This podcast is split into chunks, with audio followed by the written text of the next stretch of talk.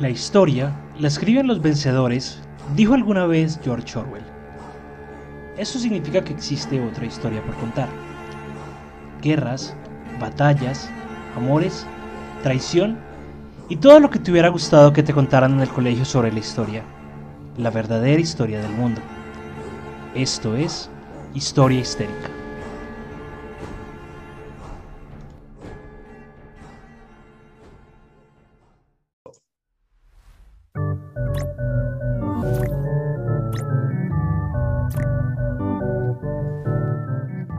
Me suena. Buenos días, buenas tardes, buenas noches, dependiendo de cuándo y de dónde nos estén escuchando. Bienvenidos a Historia Histérica, el podcast en el que dos amigos te hablarán de historia sin ser historiadores y te la contarán como te habría gustado que te la contaran en el colegio, como el chisme. Yo soy Juanse, me pueden encontrar en todas partes como Calavera Barbada. Nuevamente me devolvieron mi cuenta de Twitter, cosa que me alegra. ojalá a mí me, me, pasara lo mismo con las otras ocho cuentas que perdí. y está conmigo Lina, nuestra Valquiria del Valhalla. Linis, ¿cómo vas? ¿Cómo va todo? ¿Cómo te ha ido? Bien, ya por aquí con unas ideas de qué se va a tratar el capítulo de hoy. No sé por qué no sé por qué apenas escuché como esas, esas estrofas, em, se me vino un personaje a la mente. Ok, entonces estás fría. ok, no sé, se me vino un personaje, no sé. ¿En, quién pensaste? Em, ¿Cómo se llama? Pennywise. No. No sé, dije, aparte porque es uno de tus asesinos seriales favoritos. en, en, Pogo, no, no, no voy a hablar de Gacy, no voy a hablar de Gacy. Pero vas a ver un alcance y algo muy divertido, bueno, divertido no, go. Pero, pero es un capítulo divertido, fuerte. Bueno. Barranquilla. Ok. El carnaval. Sí. Joselito Carnaval, que es uno de los grandes personajes del list. Ya iba a decirte Joselito Carnaval. Ok. Marimondas. Mm. Recicladores. Ok. Entonces, es una fría noche en Edimburgo en el año 1824. Y dos hombres, en la penumbra, se van a desenterrar cuerpos con el afán de vender sus partes a estudiantes de medicina de la época. Esto está documentado y a estos personajes se les llamó los resurreccionistas. Es más, si tienen la posibilidad de ver una serie en Netflix que se llama Tabú, el primer capítulo habla de los resurreccionistas. Y entonces, gracias a los resurreccionistas, es que se desarrollan prácticas como la velación, enterrar más profundo el cuerpo y demás. ¿Listo? Vamos hasta ahí. Ok, vale, vale, sí. Se desarrolló un mercado muy lucrativo a punta de desenterrar cuerpos y vender partes de cuerpos a estudiantes de medicina. Que al día de hoy todavía... Pasaron 170 años para que, como en un cuento sacado de las páginas de García Márquez, en un lugar de Colombia se repitiera esto, con un agravante. No profanaban las tumbas mataban a las personas para luego vender sus partes a estudiantes de medicina y todo esto al interior de la Universidad Libre de Barranquilla. Ok, vale, vale. Qué equivocado estaba el Joe cuando dijo en la canción En Barranquilla me quedo. Y esa frase tan bonita que decía, tu nombre para mí significa la esperanza de la vida.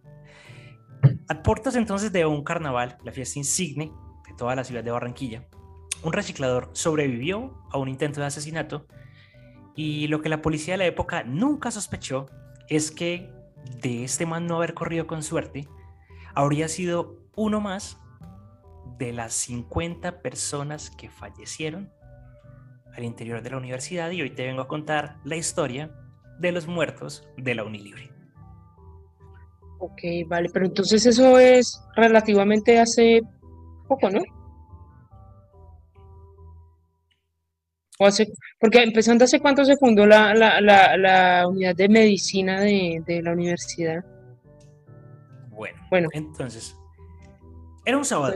Era el sábado de carnaval y entonces, mientras Barranquilla estaba como con todo el tema de la fiesta y demás, Omar Enríquez, Omar Enrique Hernández López. Se escapaba de la muerte. Este man llega con el brazo roto y con la cabeza llena de sangre la madrugada del 29 de febrero de 1992 a un puesto de la policía que quedaba ahí cerquita de la Universidad Libre, diciendo que lo habían intentado, lo habían intentado matar. Vale, vale, sí, eso es relativamente hace poco. Sí, hace 20, 30 años. hace poco, 30 años. Hace 2002, 2002, 2022, hace 30 años.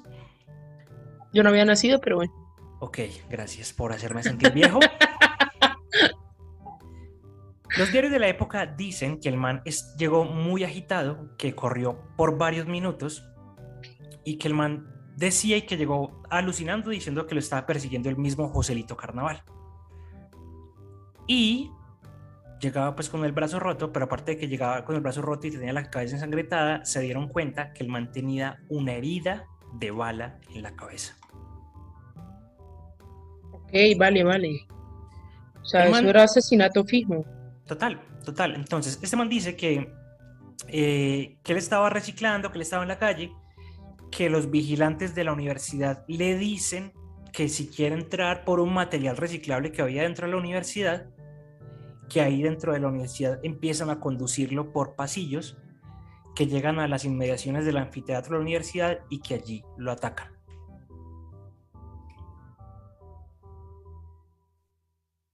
Y la universidad estaba enterada de esto. Llegaremos a ese punto, no te me adelantes. Entonces, claramente este man es un reciclador de 24 años con su pinta de reciclador, es decir, una persona que estaba sucia por claramente trabajar en la calle y demás. La policía dijo como, es un loquito. lo, lo, lo, normal que Lo típico.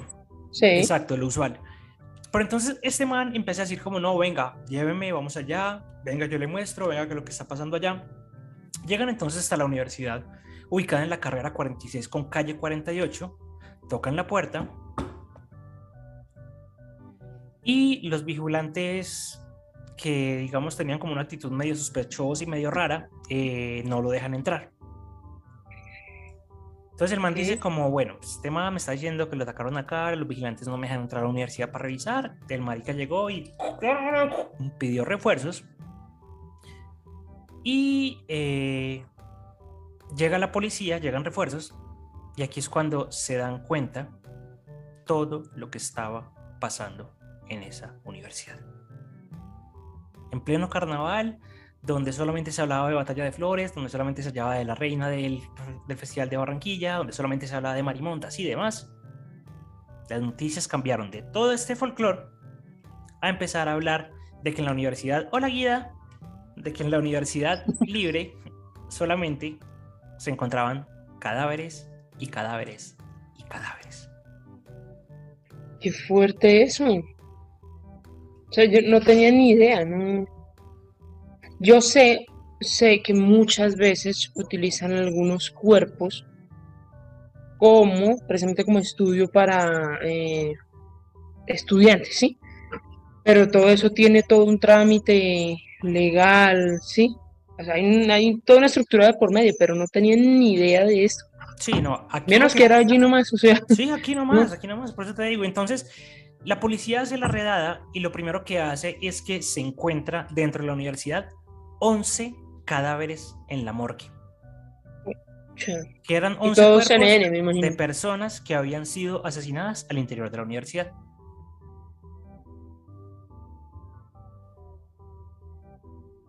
A ver, me imagino que las características de las personas. No, aquí no quiero ser como. Pero puede pasar, ¿sí? Me imagino que personas de la calle, personas que trabajan recicladores, como ese perfil, ¿sí? Digámoslo como población vulnerable. Exactamente, sí. Población vulnerable, que básicamente también son las víctimas favoritas de los asesinos en serie porque son personas que no tienen dolientes o que si tienen dolientes nadie les va a creer. Nadie les va, porque nadie los va a priorizar. Para no ir muy lejos, y lo ponemos en comparativa con Colombia, el caso de Juliana Zamboni. Se le hizo más bulla al man que mató a Juliana que a la misma Juliana, tristemente. Y todo se destapó porque el man era rico y era de la élite. Si no, no hubiera pasado a mayores. Exactamente, sí. De los cadáveres entonces que encuentran, eh, ven como ciertos patrones. Lo primero es que todos tenían la cara desfigurada, pero estaban completos. O sea, claro, les destruyen la cara para, me imagino que para no reconocerlos. Probablemente para no reconocerlos, eh, o probablemente como método, porque se supone que le pegaban un golpe en la cabeza para noquearlos y ahí empezaban a pegarle golpes en la cabeza hasta que los mataban. Entonces, se habla de que nueve de esos cadáveres fueron asesinados con armas contundentes, bates, golpes, mm, cualquier cosa que le pudiera pegar, y los otros tres tenían impactos de bala. Ok. Y aquí es cuando empiezan a generarse el modus operandi de que era usual que los vigilantes llamaran a los recicladores para que fueran a buscar cartones, papeles y otros materiales, y una vez adentro los sorprendían con golpes que los costeños llaman trancazos. Sí. Por eso, durante algún tiempo inclusive, la Universidad Libre de Barranquilla, la Unilibre, se empezó a llamar como Unitranca. Ah, ok. vale, de pronto para los que eh, no son de, de Colombia, los trancazos son golpes. Como golpes fuertes, pero muy, muy fuertes, que literalmente te pueden matar. Exactamente. Y también los costeños le dicen tranca al aparato reproductor masculino. Un saludo para nuestros oyentes en México por el tema del albur. Ok. Entonces, Hernández, el reciclador, empieza a contar su historia en el hospital y el man cuenta más o menos lo siguiente. Él dice que hacia la una y media de la mañana el que solamente llevaba dos meses trabajando como cartonero, es decir, los que recogen cartón y, cartón y, papel y reciclaje en la calle, estaba buscando pues como todo por toda la ciudad, cosas para ir a vender a la mañana siguiente, que se iba para las bodegas de Barlovento y le gustaba ganarse unos pesos. Entonces, que cuando pasó por la Universidad Libre, escuchó un grito que le dijeron, oye tú, tú recoge cartón entonces le dijeron que en el patio de la universidad había montañas de cajas que si quería fuera por ellas. Entonces el man entró diciendo como, parce, acá me la hice, acá me conseguí la plata del carnaval. Eh, y que cuando entonces él iba entrando, cuatro personas que trabajaban en el lugar llegaron a donde él estaba recogiendo los cartones y que le pegaron un garrotazo en la cabeza. Toda una estructura, toda una organización. Sí, o sea, donde guardias y todo. Eh, bueno, no sé cómo será en otros países, pero aquí hay, digamos que para, para estas personas vulnerables, esta es una opción de, ganar dinero, ¿sí? recoger cartón, recoger... Y en otras partes de Latinoamérica también, yo sé que en Argentina es muy usual el tema de los cartoneros. ah, ok, no, no lo sabía. Y bueno, esto van y los venden en, o los entregan en un sitio y si por eso les dan es un dinero. Exactamente. Entonces, el man cae al piso, lo siguen golpeando y luego el man dice que escuchó un tiro de gracia que le dispararon en la cabeza. Pero él nunca supo explicar por qué quedó vivo y nadie tampoco le, quiso explicar qué era lo, por qué había pasado eso. De pronto el tiro falló. nunca se, se esclareció muy bien esto, pero eso es lo que cuenta el tipo. Sí.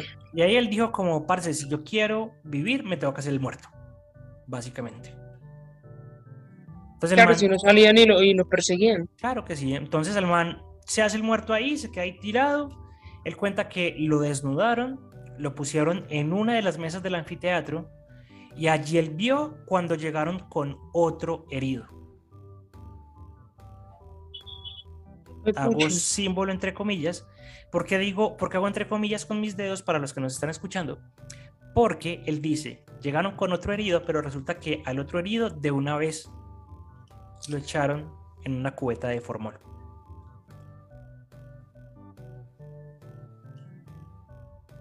Parece que fuerte, esa yo no la sabía. Tienen un tiempo al otro man en formol, lo sacan y acá es donde lo meten a él. Hernández. O sea, le hicieron casi todo el proceso. Exacto. Pero pues no lo abrieron ni nada. No, no, no, no, por eso digo, casi, sí. Y cuando el mal lo meten en formol, las personas salen y ahí es cuando él aprovecha y se vuela. Parce, o sea, como decía TNT, la realidad supera la, La ficción. la ficción, claro. Entonces el man llega, se sale, se empieza a tratar de volar, empieza a buscar ropa como para ponerse. Él dice que no sabe exactamente cuánto tiempo pasó, pero que él escuchó que las personas estaban regresando, que llevaban a otra persona que posteriormente fue identificado como Vicente Manjarres y que los manes dijeron que solamente les faltaba una persona para cumplir la cuota. Qué, o sea, qué fuerte que... No, o sea, estoy sorprendida, no, no tenía ni idea de, de que eso había pasado. No me sorprende a ver si hablamos de Colombia, si te soy sincera, pero es que son cosas que uno ve en películas, incluso en otros países, pero qué fuerte y sobre todo qué fuerte que, que las instituciones educativas se presten pues para eso, ¿no? Entonces él cuenta que llegan estas personas, ponen en la mesa al tipo Manjarres, que era el otro sujeto, que llegan y lo tocaron y dijeron que todavía estaba muy blandito, entonces que les tocaba esperar un rato más para poderlo meter a, a formol, que apagaron las luces y salieron del anfiteatro.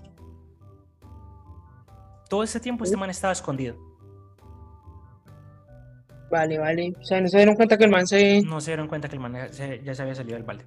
Entonces, él busca la ropa, ahí es cuando empieza como a, encontrar todo lo que estaba, que entonces vio en la mesa al otro lado el otro reciclador, que empezó a ver baldes con partes de cuerpos humanos, que empezó a ver todo el tema de la sangre alrededor, y que el man esperó hasta que no escuchara bulla, y que eran más o menos las 3 de la mañana, cuando el tipo ya se da cuenta que no hay nada pero que espera.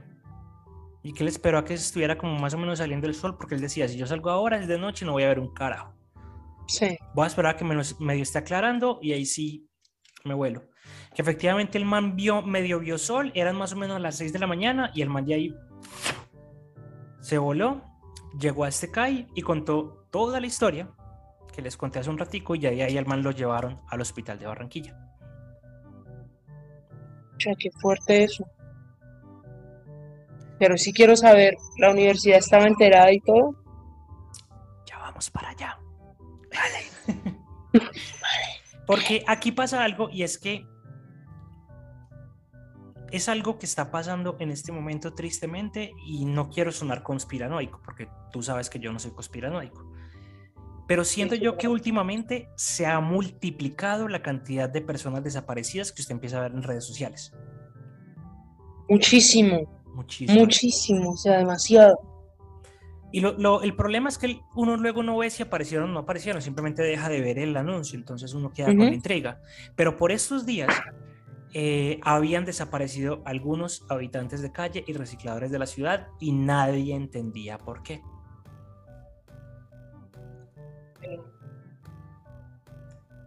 Cuando empieza entonces toda la investigación, eh, cierran la universidad y adivina qué pasó.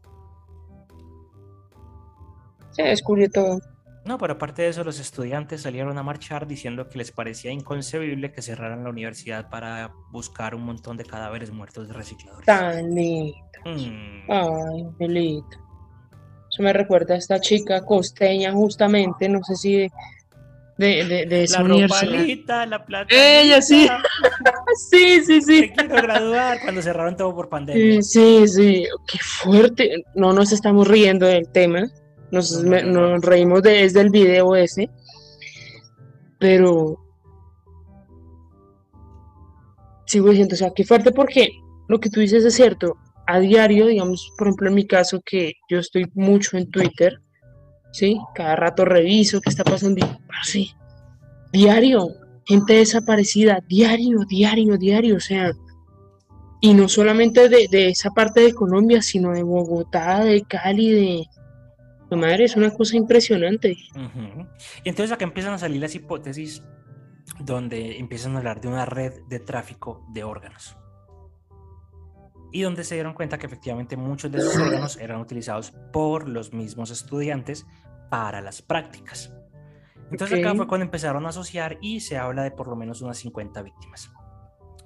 Escucha, En un principio, 14 empleados de la universidad fueron vinculados al caso entre el 29 de febrero y el 1 de marzo de 1992. Entonces aquí capturan al jefe de seguridad Pedro Antonio Viloria Sí. y a los vigilantes Wilfrido Arias Ternera, Armando II Urieles Sierra y Saúl Hernández. Como quienes- principales sospechosos. Exacto, no, de quienes eran los supuestos responsables de llamar a las víctimas, golpearlas y matarlas. Ah, ok, vale, vale, vale. Y también fue detenido eh, Santander Zabalza Estrada, quien era el preparador de cadáveres en la, en la Facultad de Medicina, quien era el señalado de descuartizar los cadáveres.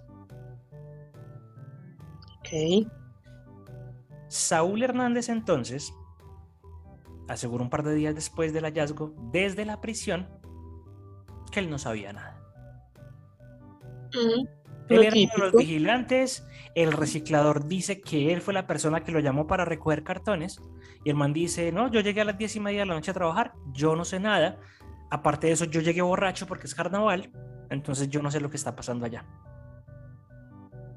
No tenemos nada que ver con eso, esos son rateros los que estaban ahí, que juzguen los que son, los metidos en la rosca, no estamos en nada de ese cuento. Estaban unos rateros robando por ahí, yo no sé nada. Ya. Lava las manos. Y sigue. No tiene por qué reconocerme porque yo no lo he llamado a él. Para nada. No tengo que llamar a ninguno para nada porque no estoy para estar vendiendo cartón ni nada. Sin embargo, los otros vigilantes sí confesaron su participación en los hechos e incluso aseguraron que recibían 130 mil pesos de la época por cada cuerpo que entregaban a la morgue. 130 mil en esa época era, era Más que- platica. era más que el salario mínimo de la época. Sí, eso sí es verdad. Además, uno de ellos le aseguró a los medios locales que él solito había garroteado como a 50. Y si tú buscas en Google garrotea 50, hay un titular de un diario de Barranquilla que dice garrotea 50, donde están hablando de este caso.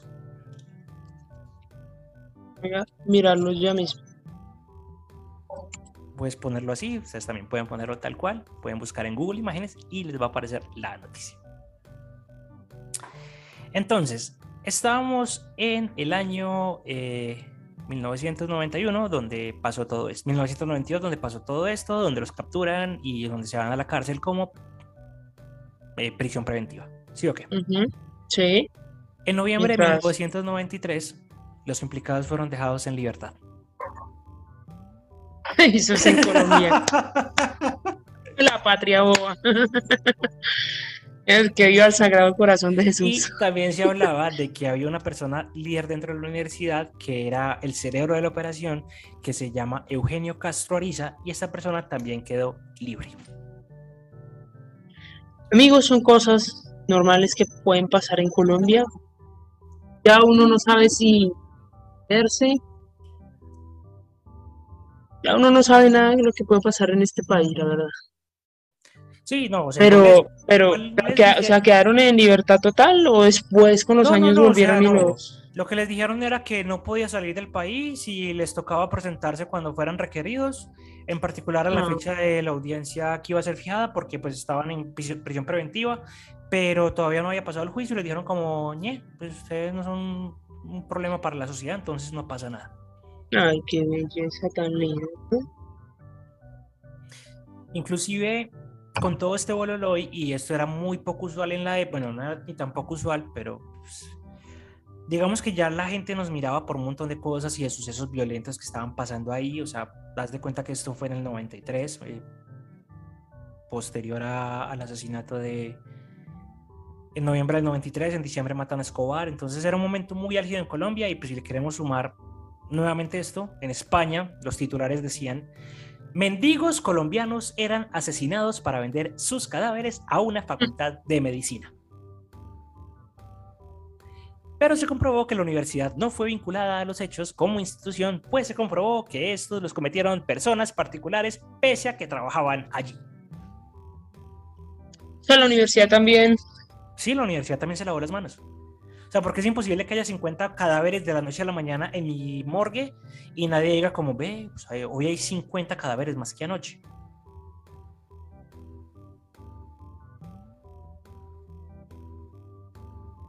Pues, o sea, ¿quién se hizo responsable al final? ¿Nadie? Pues nos toca viajar hasta el 29 de febrero del año 2000. Okay. Ocho años después del descubrimiento de los asesinatos. Y cinco personas fueron condenadas por estos hechos. Solo cinco, ok. Solamente cinco personas. Entonces, claro, ¿Guardias? todos los medios hablaron de que hubo impunidad.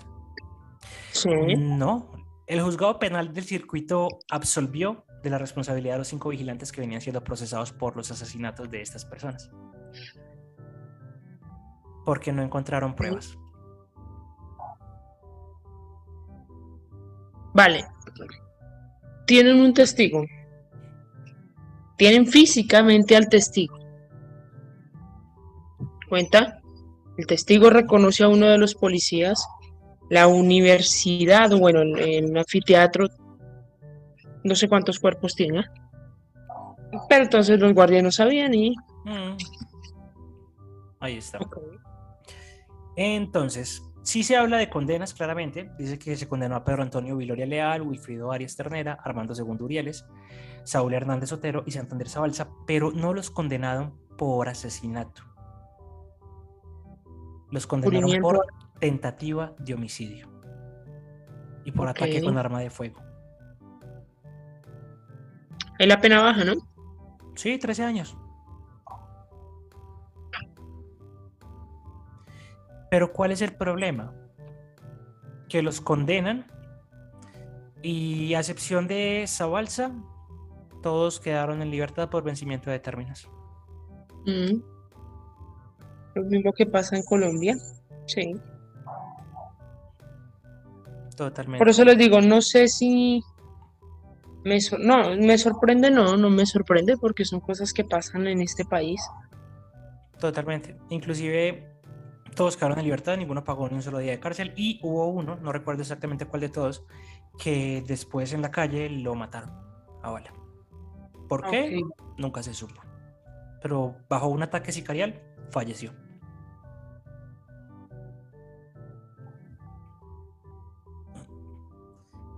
Después de la sentencia se ordena capturar nuevamente a los responsables de los delitos, pero muchos de ellos se volaron, se escaparon y ninguna de estas personas. Estoy sorprendida, la verdad. O sea, es que estoy. Fue pucha, que una universidad, hablemoslo a calzón quitado, sí, que una universidad se preste para estas cosas. Fuerte. No, pero igual, o sea, lo, chévere es que la universidad hizo un mea culpa y en la sede de medicina legal de Barranquilla están los rostros de las 11, per- de 11 personas elaborados en yeso que son de pronto los cadáveres que lograron encontrar cuando entró este policía. O sea, si tú vas a medicina legal en Barranquilla, hay 11 caritas ahí exhibidas que son las víctimas reconocidas e identificables de la matanza de la Unilibre.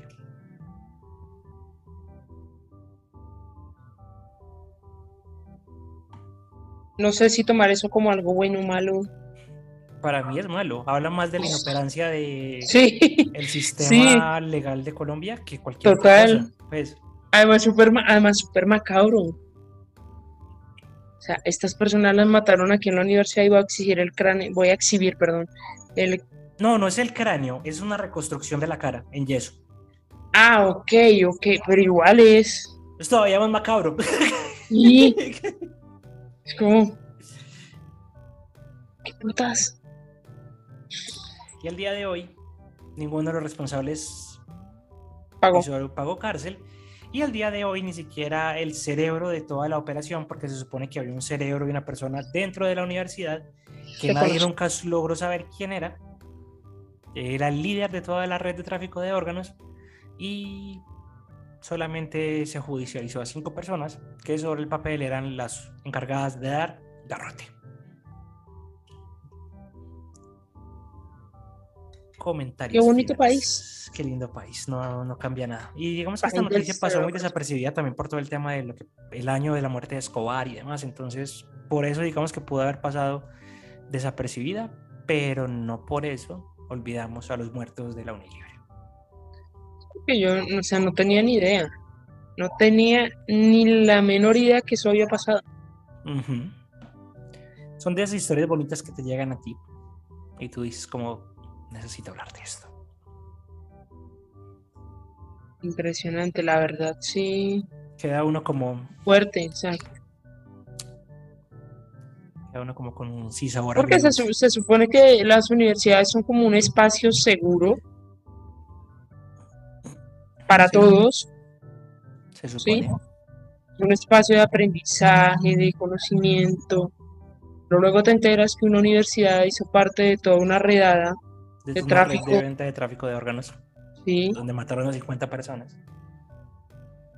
Y si no los descubren, posiblemente seguirían, hubiesen seguido matando Hubiese más. seguido matando más personas. Qué fuerte. Ay, qué lindo. Y bueno, si a ustedes les gustó o quieren que hablemos de algún tema similar, recuerden que se pueden dejar los comentarios, no olviden suscribirse, darle a la campanita, activar las notificaciones. Recuerden que también estamos en todas partes como Historia Histérica. Si nos quieren solamente escuchar, nos pueden encontrar en Spotify, Anchor, Google Podcast, Apple Podcast, Speaker. Y también recuerden que lo bonito de la historia es que nunca se termina. Chao, chao.